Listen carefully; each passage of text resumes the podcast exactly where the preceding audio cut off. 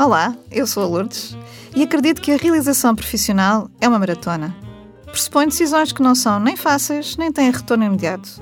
Contudo, a cada etapa fica a sensação de termos sido capazes de assumir o leme das nossas vidas. Nesta série de 10 podcasts iremos conhecer as histórias daqueles que se propuseram a esse caminho e que por isso hoje se sentem mais felizes. Um podcast conduzido por Lourdes Monteiro e por mim, Alexandra Quadros, autoras do livro Quero, Posso e Mudo de Carreira. Era uma vez um pássaro surpreendentemente belo, forte, livre e muito corajoso. Nada o assustava. Voava para onde escolhia, tinha um enorme orgulho na sua plumagem muito colorida e vibrante. Um dia, o pássaro decidiu assentar e construir um ninho para si. E assim, uma a uma, começou a arrancar as suas penas e a usá-las para construir um belo ninho que fosse confortável e lhe desse uma verdadeira sensação de segurança. E o pássaro era feliz. Mas já não podia voltar a voar. Esta história que vos trazemos hoje tem um mote para o tema e o tema que vamos, que vamos falar hoje, que é a realização da geração X. A nossa própria geração, a geração da Lourdes e a minha geração. Muito boa tarde, Lourdes. Ou Olá, bom dia. Alexandra. O que é que te levou a pensar nesta história para o podcast hoje? É uma história linda. É verdade, e eu escolhia porque representa tão bem uh, o que acontece na nossa geração. Porque muitos de nós acabamos por gerir a nossa vida por forma a criar condições de conforto e são muitas vezes estas próprias condições que nós usamos como desculpa para decisões de mudança que são importantes para nós. E, portanto, uhum. é, é, esta história para mim é, é, representa muito do que acontece connosco quando Sem nós dúvida. estamos a debater-nos com uh, uma realidade profissional que já não nos serve. Exatamente.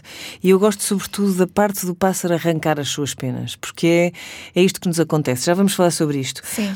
O, antes disso, no, no último podcast, no, no, podcast de julho, falámos da geração Y ou da geração milênio, que são pessoas que hoje têm entre 28 e 38 anos. Um, da mesma maneira que eu te pedi na, naquela altura, conta lá, descreve lá um bocadinho quem são as pessoas da geração X. Somos tu e eu. Olha, é, é, são as pessoas que, em termos de idade, estão a seguir à geração milênio, ou seja, têm hoje entre os, te, os seus 39 e os 54 anos, portanto, precisamente o, o nosso caso. E o, o grande propósito de, de, nós termos decidido fazer este podcast sobre a geração uh, milênio e agora a geração X é para que também fique claro que as pessoas da nossa geração Uh, também não são todas iguais hum. e que também nós uh, temos a capacidade de perseguir a realização. Uh, e aliás, já partilhámos a nossa própria história de mudança no, no primeiro no podcast, primeiro podcast uhum. e, e, também sobre outra, uma terceira história também de uma pessoa da geração X. e se, se 60% dos casos que eu acompanhei no, no trabalho que, que realizo são da geração milénio, 38% dos casos são da geração X, uhum. o que significa que também é um número considerável uh, de pessoas que realmente não, não, não assobiam para o lado, não ignoram. Sim, não estão não sentadas no ninho. Estão, Sim, estão sentadas no ninho. Uh, mas estão a pensar que têm vontade de voltar a voar. Mas já se sentem incómodas com a falta de penas. Exatamente. Agora, no caso do, da, da geração X, Uh, a percepção é a minha percepção e, e, aquilo que eu conheço sobre, sobre, sobre ela. Tu e eu também somos umas representantes da geração X um bocadinho diferentes, uhum. não é? Como temos tu, o espírito milénio. É? Exatamente, é? como tu dizias, temos o espírito milénio. Mas a minha percepção é que os fatores que produzem a insatisfação e a forma como estas pessoas gerem a, a mudança são bastante diferentes daqueles que abordámos com a geração milénio. Sim. Milénio. É assim, na verdade há coisas que, que são comuns, hum. não é? Não podemos estar a, a colocá-las isoladamente e de uma forma estanca em cada geração.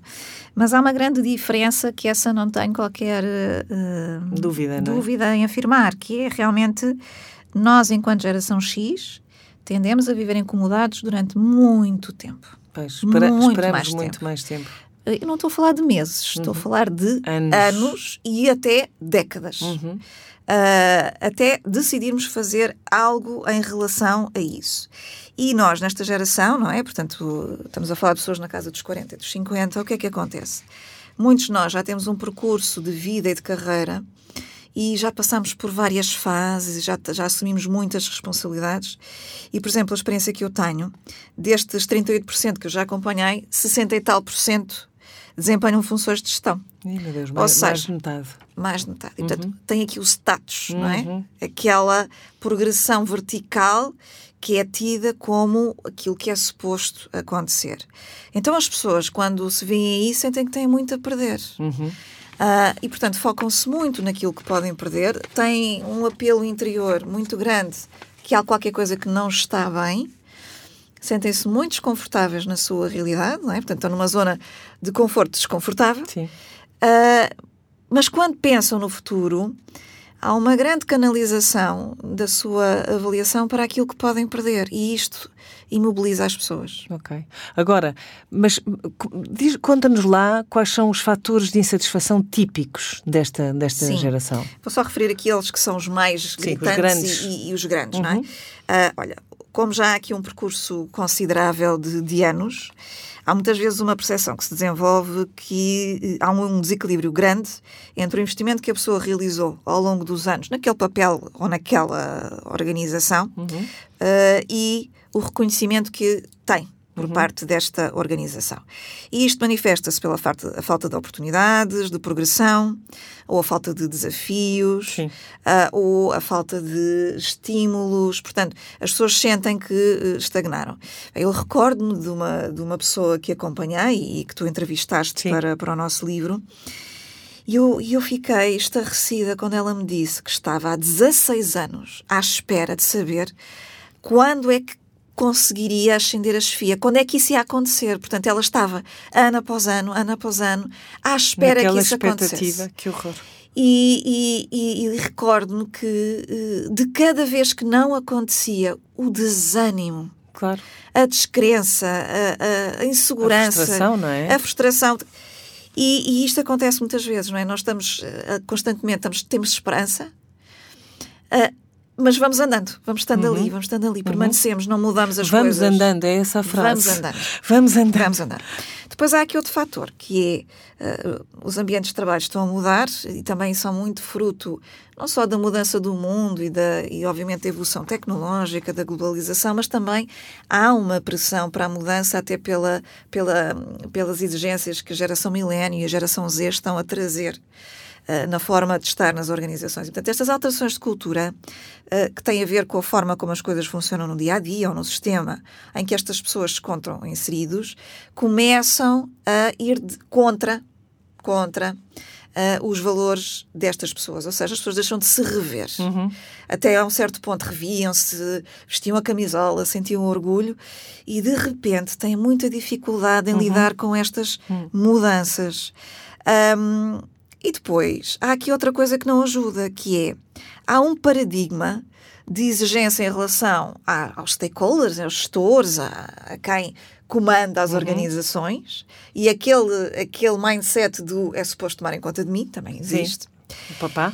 E então estas pessoas não dão feedback, não dizem que não, não é? Então vivem aquilo em silêncio. Pois.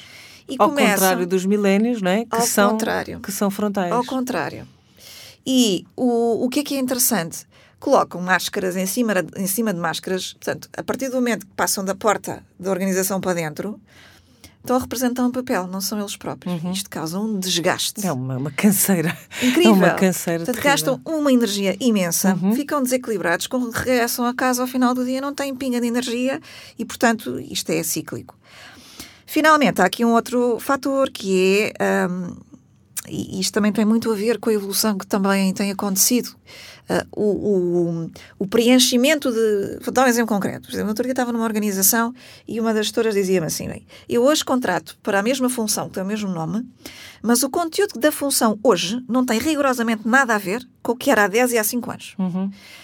Mas há pessoas que estão há 10 e há 5 anos a realidade. Exatamente. E o que é que acontece? Como há uma mudança da natureza da atividade, as pessoas eh, têm um stress, sentem um stress inerente à realização porque não conseguem acompanhar essa mudança, não se revêem, não tem a ver consigo, não tem a ver com as suas características. E ainda, e por, cima, e ainda por cima, as mudanças hoje em dia acontecem de uma forma muito, muito mais rápida, rápida, não é? Muito Portanto, rápida. o que tu me estás a dizer é essas pessoas estiveram naquela função com uma determinada descrição de funções, se é que existia.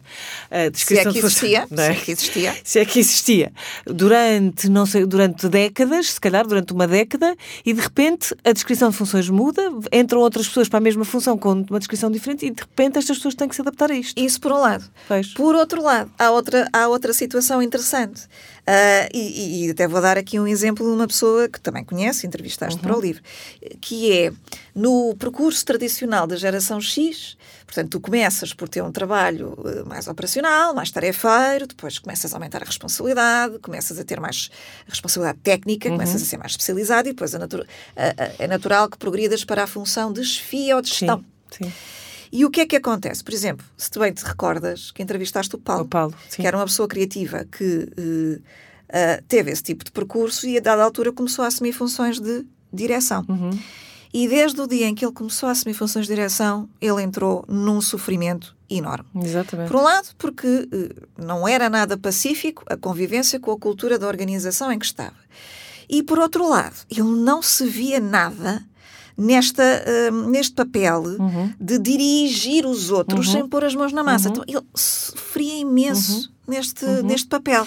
Eu lembro-me perfeitamente desse, desse caso e lembro-me perfeitamente que ele até me, na, na, entrevista que fizemos para o, para o livro, ele, ele, ele referir que quando, quando se está nestas fases de mudança, surgem momentos de uma enorme confusão, Porquê? Porque, ah, como se costuma dizer, a bota não bate com a perdigota, não é? E, e, ele, ele dizia a confusão é tal que se perde o rumo. Sim. E ele, e ele e eu conto, lembro-me perfeitamente dele, de, dele contar como foi evoluindo de descoberta em descoberta de forma muito gradual até conseguir perceber o que é que realmente ele queria e iria fazer. Exatamente, porque, porque depois era confrontado com, com questões que nós já falámos no, no segundo podcast, que são os mitos, não é? Uhum. Porque o que é suposto na evolução natural da minha carreira é de facto este papel. Portanto, eu deveria estar satisfeito com isto, mas não, não me porque revejo. senão sou pouco ambicioso, não é? Exatamente, exatamente. e portanto, ele, ele, ele o que aconteceu no caso do Paulo foi completamente fora daquilo que, que é habitual acontecer, portanto, ele demitiu-se da sua função de direção, uh, porque ele não só não se revia na cultura, não se identificava com a função,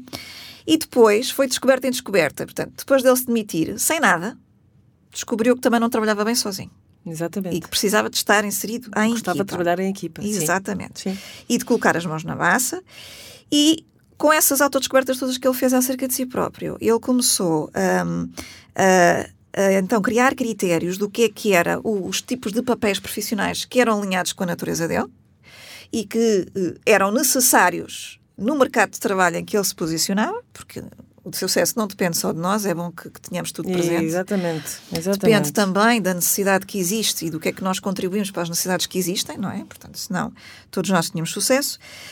Um, e foi comunicando com as pessoas as suas expectativas, aquilo que queria que, que, se via a fazer, em que formatos. E precisamente nessa comunicação, passado dois meses, recebeu um convite e voltou a integrar uma, uma organização, só que desta vez ele identificava-se com a cultura uhum. e não era um chefe. Exatamente. Ele era um elemento da equipa, punha as mãos na massa e fazia aquilo que para ele era um enorme prazer, prazer. que era criar e era o exercício da autoexpressão. O que, é que, o que é que é interessante? Este movimento que o Paulo faz é muito antinatura. Sim. Porque é visto pela maior parte das pessoas como um movimento de regressão. Voltar para trás no mau sentido, não é? De cavalo para burro. Só que lá está.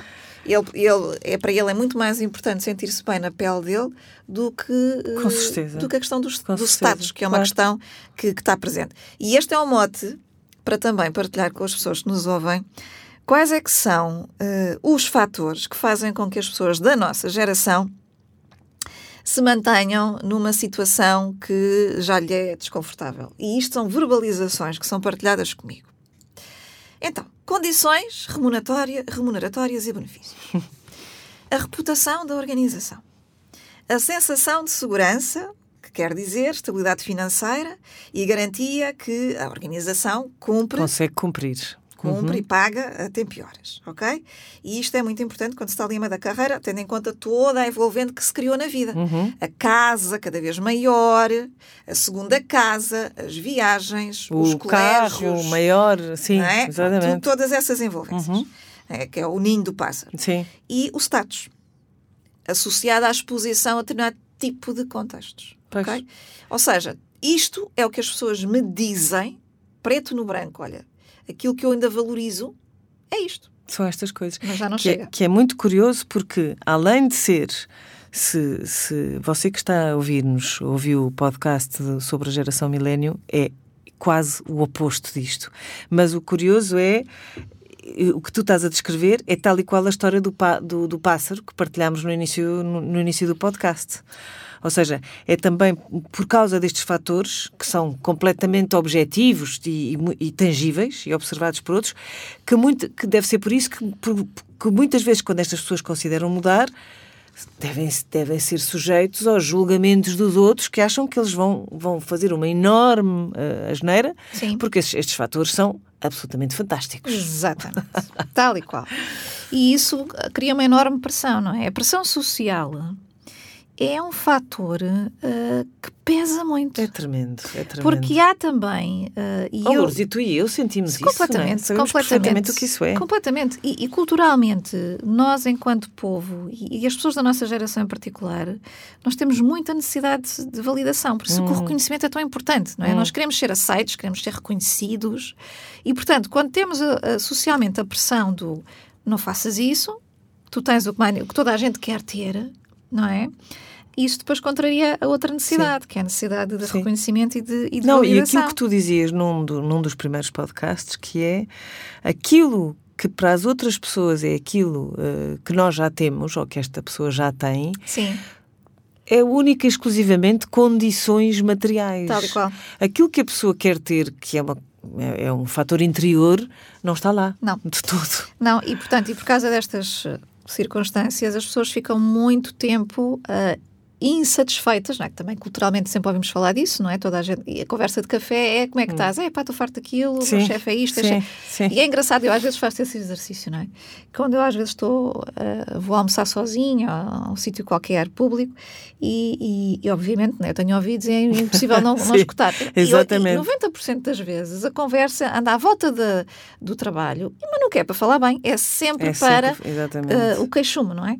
Pronto, agora, o que é que acontece? Curioso é que estas pessoas, e eu tenho a experiência daquelas pessoas que acompanho, naturalmente, ah, estes são os fatores que as fazem permanecer, mas há acontecimentos que eh, de- despertam ahm, Podem ser os gatilhos. os gatilhos, são os gatilhos. E um desses acontecimentos são as avaliações de desempenho. Hum, Nas avaliações de desempenho, e continua a ser uma prática, aquilo que a pessoa, os objetivos que a pessoa cumpriu, aquilo que foi o contributo mais reconhecido, passa-se rapidamente e depois estão ali uma hora, uma hora em cima daquilo que a pessoa não está a fazer bem, o que é que não correspondeu e que a pessoa tem. é que tem que melhorar? Pronto.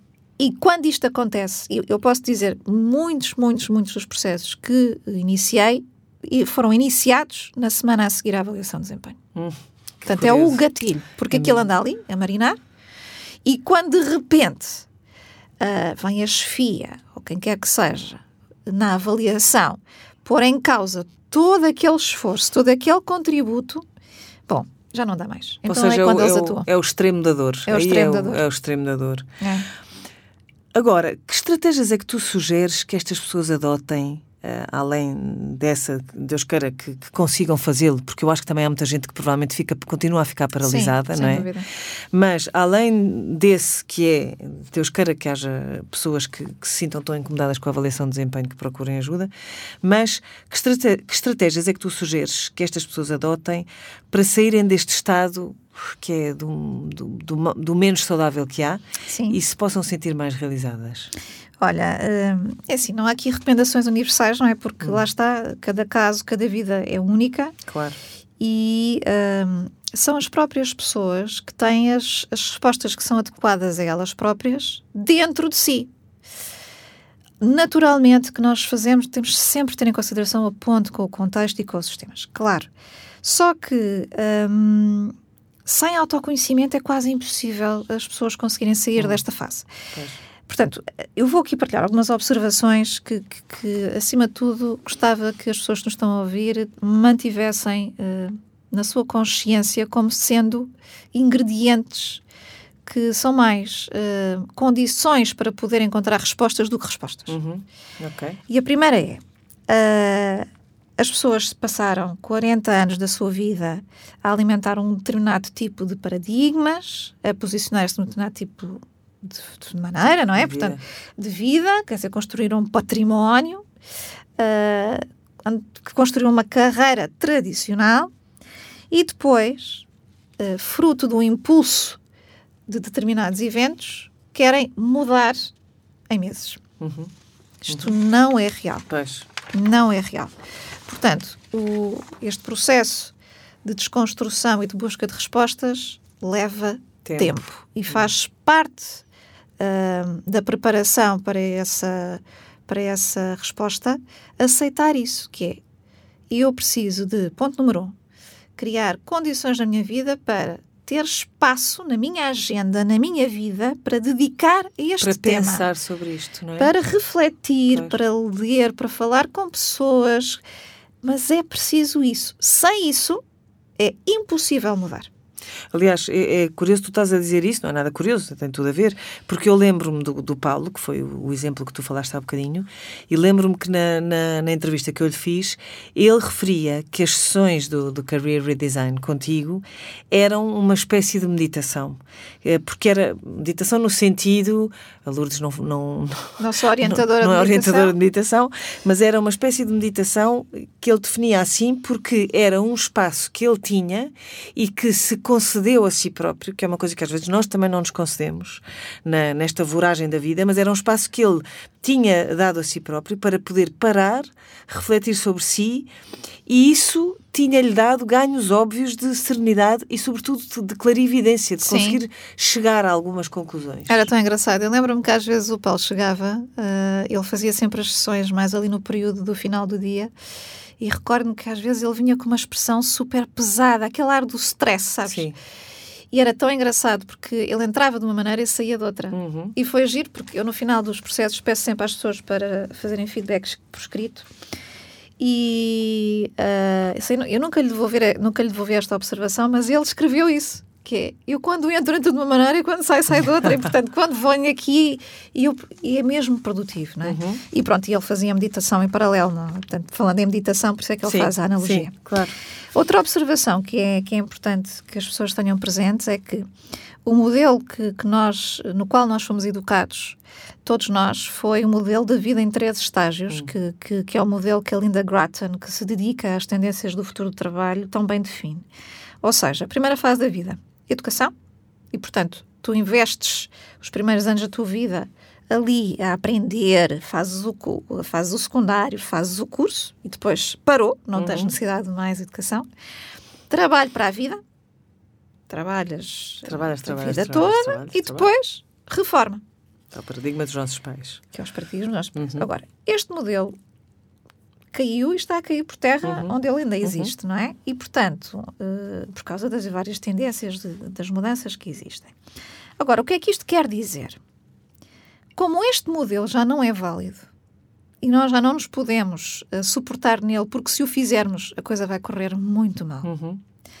Uh, nós somos uma geração de transição. O que é que isto quer dizer? A geração sanduíche. Pode ser sanduíche também. geração de transição porquê? Porque hum, não temos, uh, não temos uh, um modelo ao qual possamos agarrar-nos, mas também não há referências. Uhum.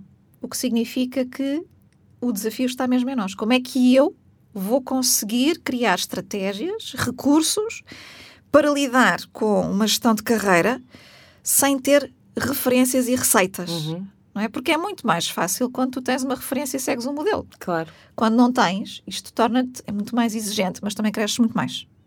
Enquanto pessoa, não é? E depois vês os miúdos atrás de ti a uma velocidade estonteante, estonteante. já dentro do modelo novo. Exatamente. Quando eu dizia sanduíche é porque nós crescemos na, na, no paradigma anterior e de repente temos outro que está a ganhar terreno, terreno, terreno. E repara terreno. nesta transição, não é? Nós saímos de- da observação de um modelo que é a educação estanque, trabalho para a vida estanque e reforma, Uhum.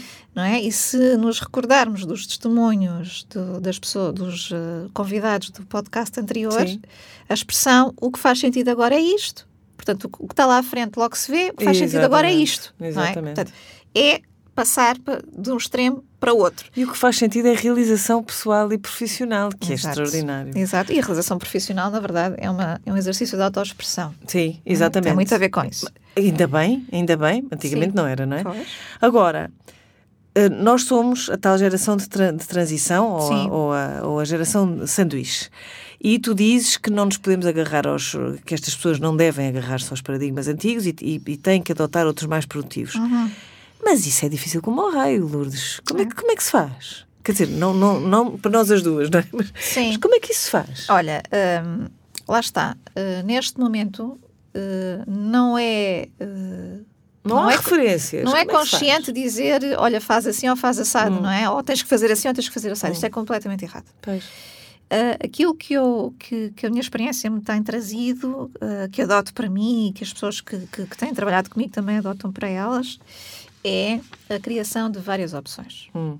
Ou seja, e, e há aqui outra coisa que é muito importante porque, porque se diga, que eu acho que ainda não falei disto em podcast nenhum, mas que agora me está a surgir e eu vou ter que falar nisto, que é as pessoas da geração X, quando percebem que têm que mudar, até por uma questão de sanidade, Uhum. de, de- de saúde mental Sim. e física e Sim. emocional, vêm muitas vezes com aquela carga do ah, meu Deus, eu estou a partir do zero, como é que eu agora vou fazer uma vida diferente? E nós não estamos a partir do zero. Nós temos uma história de vida, temos uma experiência de vida, nós nunca partimos do zero. Uhum. O que nós nos estamos a propor fazer é perceber quais são os meus ativos, que recursos é que eu tenho, que competências é que eu tenho, que interesses é que eu tenho e como é que eu os posso alocar de outra maneira, noutro formato, E ao teu serviço. ao é? meu serviço e ao de outros. Uhum. Porque é sempre a ponto com o Claro, contexto. claro, não é? claro, claro, claro. E, hum, e, portanto, a questão é criar opções. E, por exemplo, um- uma das pessoas que tu também entrevistaste para o livro foi a Cláudia. Hum. E a Cláudia fez este exercício, que foi, criou várias opções, ela estava super insatisfeita, tá- trabalhava numa grande corporação e, e criou várias opções. E uma das opções que ela criou foi empreender Uhum. com uma Com colega. outra pessoa, exatamente. E elas fizeram uma série de, de movimentações, fizeram um estudo e chegaram rapidamente à conclusão que o projeto não era viável. Hum. E foi interessantíssimo porque para a Cláudia não teve problema nenhum, porque ela tinha mais outras duas opções à espera dela. Pois. E isto facilita muito eh, lidar com o medo da falha, que também é muito presente na nossa geração. Claro, claro, claro, claro. E claro, claro. eh, quando eu sei que, ok, eu tenho eh, uma opção, se esta não correr bem, tenho ali mais duas ou mais três, porque depois do- de, de me expor, de testar, de ir recolher informação, até posso ajustar as que lá tenho ou posso criar outras. Uhum. Enquanto que se tu só tens uma oportunidade, aquilo é tipo o jogo vida ou morte. Pois. Ou isto dá, ou É isto não ou um, dá, não é? eu sou um fracasso Uhum. e, portanto, a minha vida não tem sentido. Não é? E, portanto, extrapolam isto para o valor pessoal. Não é? E uma coisa é, e uma coisa que eu trabalho muito com as pessoas é a linguagem. Que é, as pessoas dizem assim, ah, eu não valho nada. E eu, eu pergunto, você não vale ou eu o, o trabalho que tem valor? O que é que estamos aqui a falar?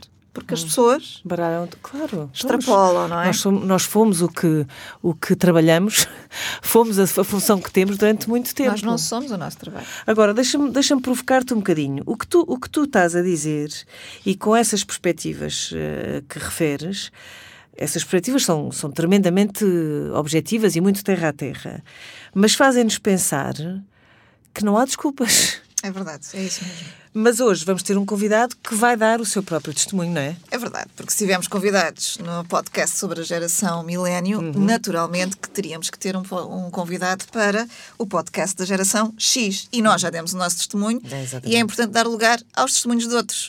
E convidei o Jorge. E o Jorge tem um testemunho de uma riqueza maravilhosa e que eu sinceramente espero que as pessoas da geração X o ouçam com toda a atenção. Porque há muitas, muitas lições a retirar daqui. Por isso é que ele Fantástico. está aqui hoje. Ótimo.